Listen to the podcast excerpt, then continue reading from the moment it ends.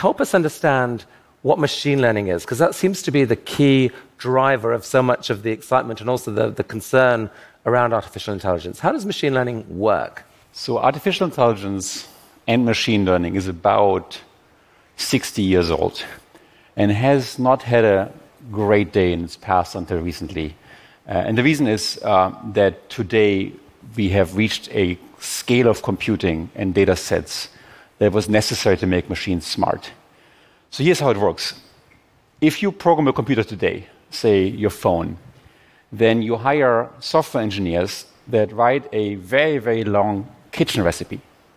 Like if the water is too hot, turn down the temperature. If it's too cold, turn up the temperature. The recipes are not just 10 lines long, they are millions of lines long. Uh, a modern cell phone has 12 million lines of code. A browser has 5 million lines of code. And each bug in this recipe can cause your computer to crash. That's why a software engineer makes so much money. um, the new thing now is that computers can find their own rules. So instead of an expert deciphering step by step a rule for every contingency, what you do now is you give the computer examples and have it infer its own rules. Uh, a really good example is AlphaGo, which recently was won by Google. Normally, in, in game playing, you would really write down all the rules. But in AlphaGo's case, the system looked about a million games and was able to infer its own rules and then beat the world's residing uh, Go champion. Um, that is exciting because it relieves the software engineer of the need of being super smart and pushes the burden towards the data.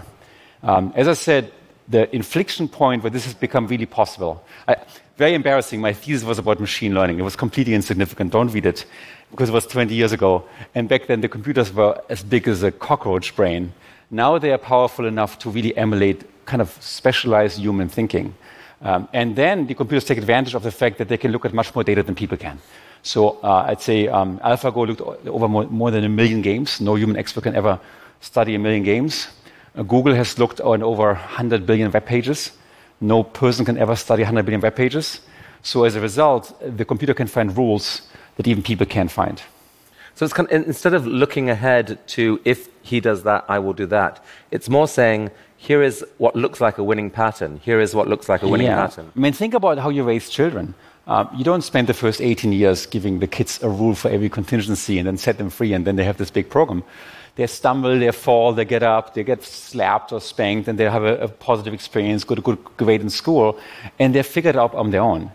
And that's happening with computers now, which makes computer programming so much easier all of a sudden. Now mm. you don't have to even think anymore, you're just give them lots of data. And so this has been key to the spectacular uh, improvement in power of um, auto uh, self-driving cars. Um, I think you gave me an example. Can, we, can you explain what's happening here? This is a, um, a drive of a self-driving car that we happen to have at Udacity and recently made into a spin-out called Voyage, where we use this thing called deep learning to train a car to drive itself. And this is driving from Mountain View, California to San Francisco on El Camino Real on a rainy day with bicyclists and pedestrians and the 133 traffic lights.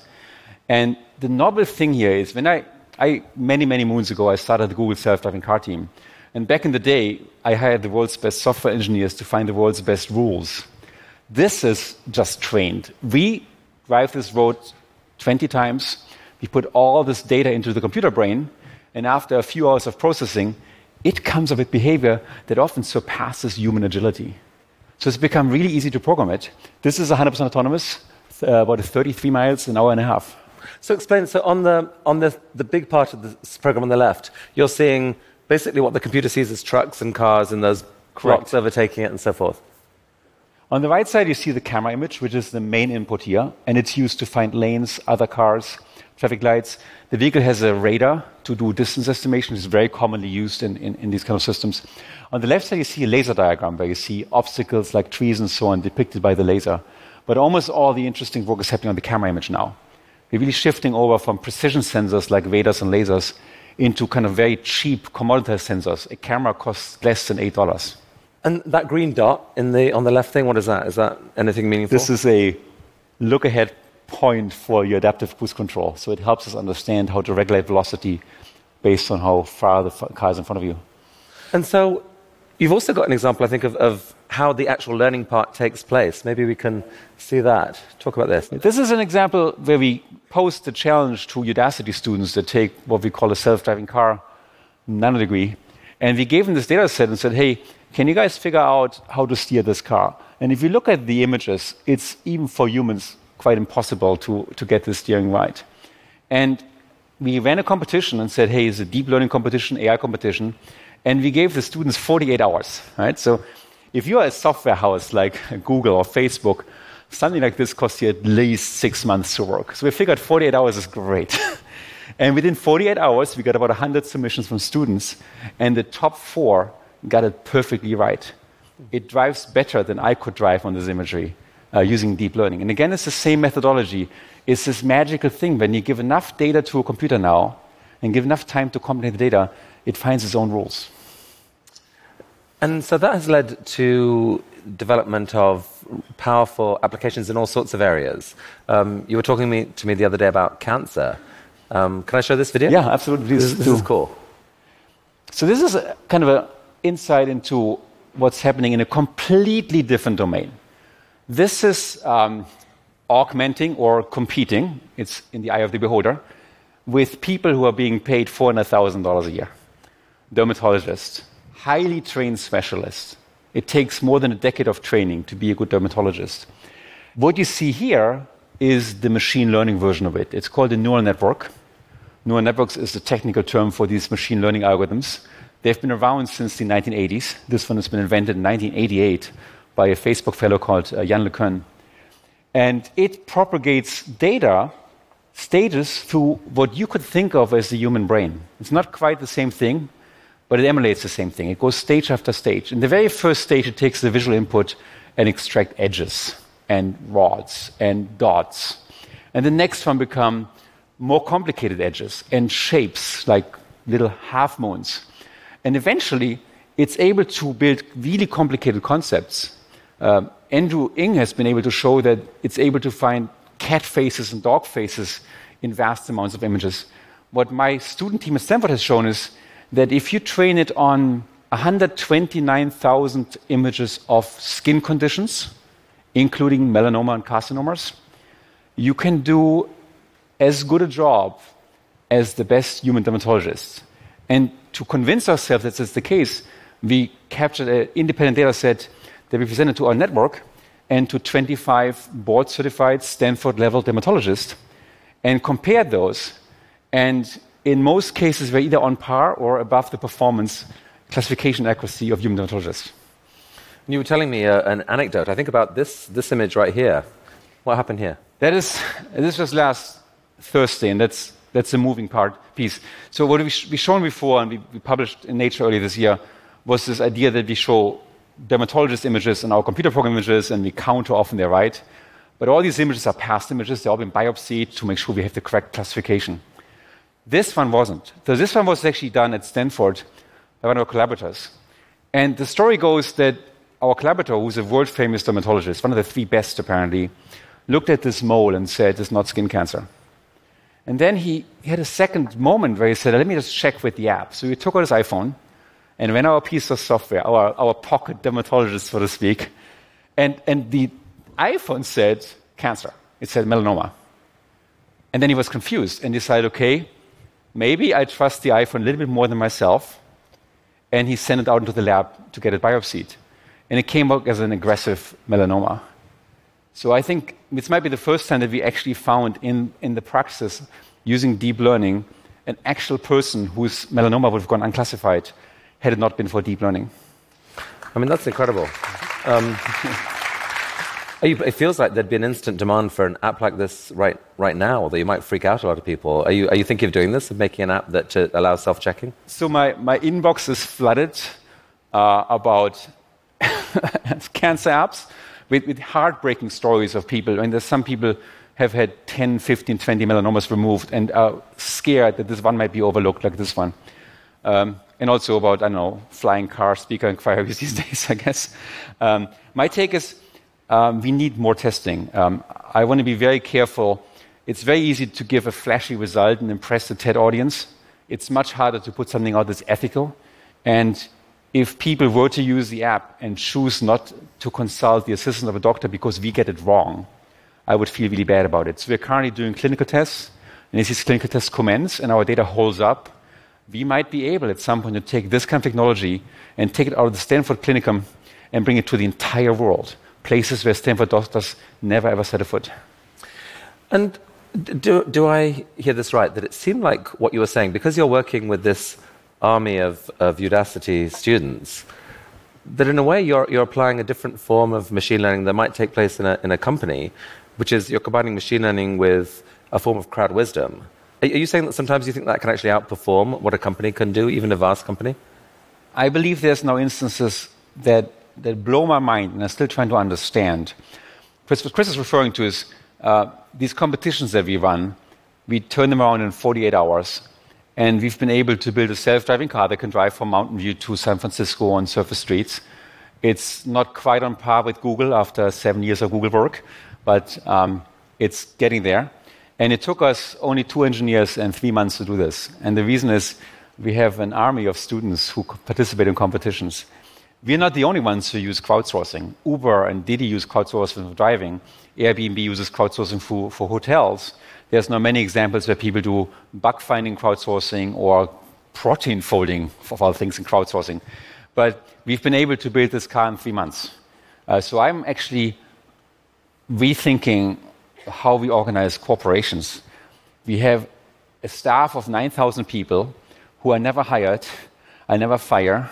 They show up to work and not even know.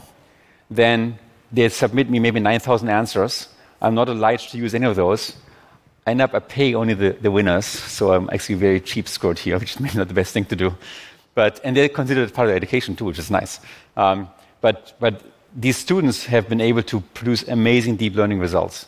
So yeah, the synthesis of great people and great machine learning is amazing. I mean, Garry Kasparov said on the first day that um, the winners of chess surprisingly turned out to be two amateur chess players with three, compu- you know, mediocre-ish, mediocre to good computer programs could outperform one grandmaster with one great chess player. Like it was all part of the process, and yeah. you're, you're, you're, it almost seems like you're talking about a much more, a much richer version of that same idea. Yeah, I mean, as you followed this, the fantastic panels yesterday morning, uh, two sessions about AI, robotic overlords, and the human response, many, many great things were said.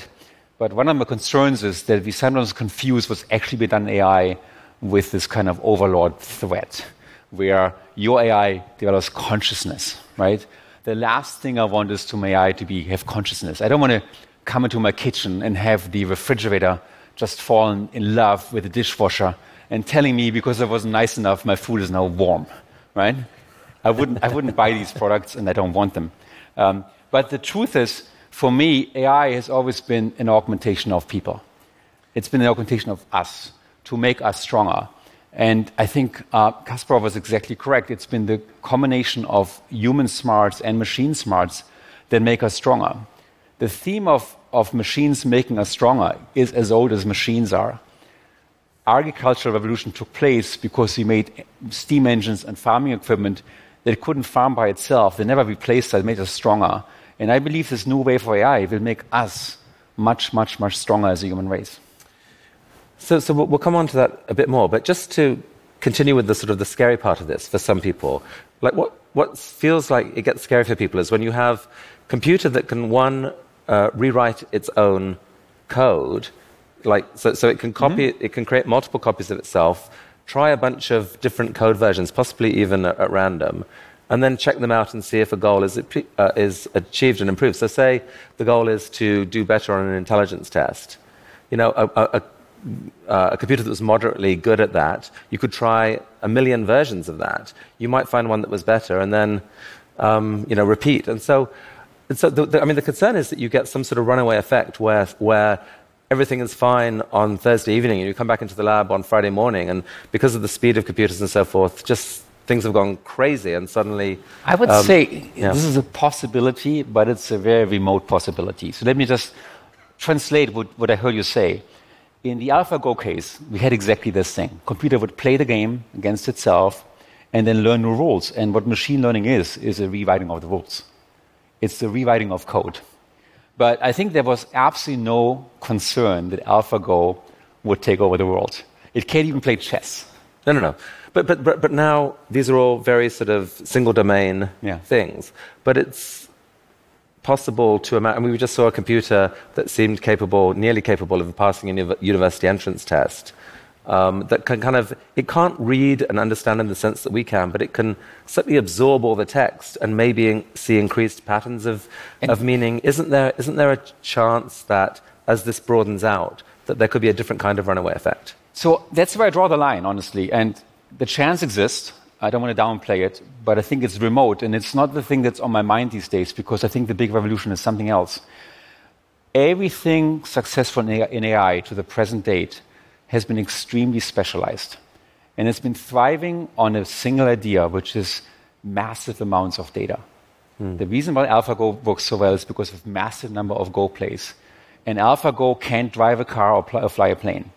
The Google self-driving car or the Udacity self-driving car thrives on massive amounts of data and it can't do anything else. It can't even control a motorcycle. It's a very specific domain-specific function, and the same is true for our cancer app. There has been almost no progress on this thing called general AI, where, where, can go to an AI and say, "Hey, invent for me special relativity or string theory." Uh, it's totally in the infancy. The reason why I want to emphasize this, I, I, I see the concerns and I want to acknowledge them. But if I were to think about one thing, I would ask myself the question what if we can take anything repetitive and make ourselves a hundred times as efficient? Um, it so turns out, 300 years ago, we all worked in agriculture and did farming and did repetitive things. Today, 75% of us work in offices and do repetitive things. We've become spreadsheet monkeys. And not just low end labor, we've become dermatologists doing repetitive things, lawyers doing repetitive things. I think we're, we're at the brink of being able to take an AI, look over our shoulders, and they make us maybe 10 or 50 times as effective in these repetitive things. That's what is in my mind. That sounds super exciting. Um, the, the, the process of getting there seems a little terrifying to some people because once a computer can do this repetitive thing much better you know, than the uh, dermatologist or then the driver, especially is the thing that's talked about so much now, um, suddenly millions of jobs go and you know, the, the country's in revolution before, before we ever get to the more glorious aspects of what's possible. And that's, a, that's an issue, and it's really an issue, and it was pointed out yesterday mor- uh, morning uh, by s- several of your speakers. Um, now, prior to me showing up on stage, I confessed I'm, I'm a, a positive, optimistic person. So let me give you an optimistic uh, pitch, um, which is think of yourself back, say, 300 years ago. Europe just survived 140 years of continuous war. None of you could read or write. There were no jobs that you hold today, like investment banker or software engineer or TV anchor. We would all be in the fields and farming. And now here comes along little Sebastian with a little steam engine in his pocket. Say, hey guys, look at this guy. It's going to make you guys a hundred times as strong, so you can do something else. And then back in the day, there was no real stage, but Chris and I hang up with the cows in the stable. And he says, I'm really concerned about it because I milk my cow every day, and what if machine does this for me? The reason why I mention this is um, we're always good in like acknowledging past progress and benefiting from it. We are like our iPhones, our planes, our electricity, our medical supply. We all love to live to 80, which was impossible 300 years ago. But we are kind of don't apply the same rules to the future. So if I look at my own job as a CEO, I would say 90% of my work is repetitive. I don't enjoy it. I spend about four hours email per day on stupid repetitive email. And I, I'm burning to have something that helps me get rid of this. Why? Because I believe all of us are insanely creative. I think the TED community more than anybody else, but even blue collar workers. I think you can go to your hotel mate and have a drink with him or her, and an hour later you find a creative idea. What this will empower is, is to turn this creativity into action. Like, what if you could build Google in a day? What if you could sit over a beer and invent the next Snapchat, whatever it is, and tomorrow morning it's up and running? Hmm. And that is not science fiction. What's going to happen is we are already in, histor- in history. We've, we've unleashed this amazing creativity by deslaving us from farming in the last, and, and, and later, of course, from, from factory work, and, and, and have invented so many things. It's, it's going to be even better, in my opinion. And there's going to be great side effects. Um, one of the side effects will be that things like food and medical supply and education and, and, and shelter and transportation will all become much more affordable to all of us, not just the rich people. Hmm. So when Martin Ford argued, you know, that, that this time it's different because the intelligence that we've used in the past to find new ways to be will be matched at the same pace by, by kind of computers taking over those, those things. What I hear you saying is that um, not completely, because, because of you know, human creativity. Do, do you think that that's fundamentally different from the kind of creativity that, uh, that computers can do? So that's my, I mean, that's my, my firm belief as an AI person that I haven't seen any real progress on creativity and out of the box thinking. What I really see right now, and it's really important for people to realize because the word artificial intelligence is so threatening. And then we have Steve Spielberg tossing a movie in where all of a sudden the computers are overlords. But it's really a technology. It's a technology that helps us do repetitive things. And the progress has been entirely on the repetitive end. It's in legal document discovery, it's been contract drafting, it's been screening, I know, x rays of your chest. And these things are so specialized, I, I don't see the, the big threat of humanity. In fact, we as people, I mean, let's face it, we become superhuman. We've made us superhuman. We can swim across the Atlantic in 11 hours. We can take a device out of our pocket and shout all the way to Australia, and in real time have the person shouting back to us. That's physically not possible. We're breaking the rules of physics. If this, when this is said and done, we're going to remember everything we ever said and seen. We're going to remember every person, which is good for me as my early stages of Alzheimer. Sorry, what did I say? Forgot. We, we, will, have, we will probably have an IQ of a thousand or, or more. We'll be able to. There will be no spelling classes for our kids because there, there's no spelling issue anymore. There's no math issue anymore. And I think what really will happen is that we can be super creative. And we are. We are creative. That's our secret weapon. So, so the jobs that are getting lost, in a way, even though it's going to be painful, humans are capable of more than those jobs. This is the, the, dream. The dream is that humans can rise to just a new level of, of empowerment and, uh, and discovery. That's the dream. And, and think about this. If you, if you look at the history of humanity, that might be, what, uh, 60, 100,000 years old, give and take, almost everything that you cherish in terms of invention, of technology, of things we built, has been invented in the last 150 years. If you toss in the book and the wheel is a little bit older, or the axe, but your phone, your sneakers, uh, these chairs, modern manufacturing, penicillin, the things we, we cherish. Now, that to me means the next 150 years will find more things. In fact, the pace of invention has gone up, not gone down, in my opinion. I believe only 1% of interesting things have been invented yet, right? We haven't cured cancer. We don't have flying cars yet. Hopefully, I'll change this. Used to be an example people laughed about. it's funny, isn't it? Working secretly on flying cars. Um, we don't live twice as long yet, okay?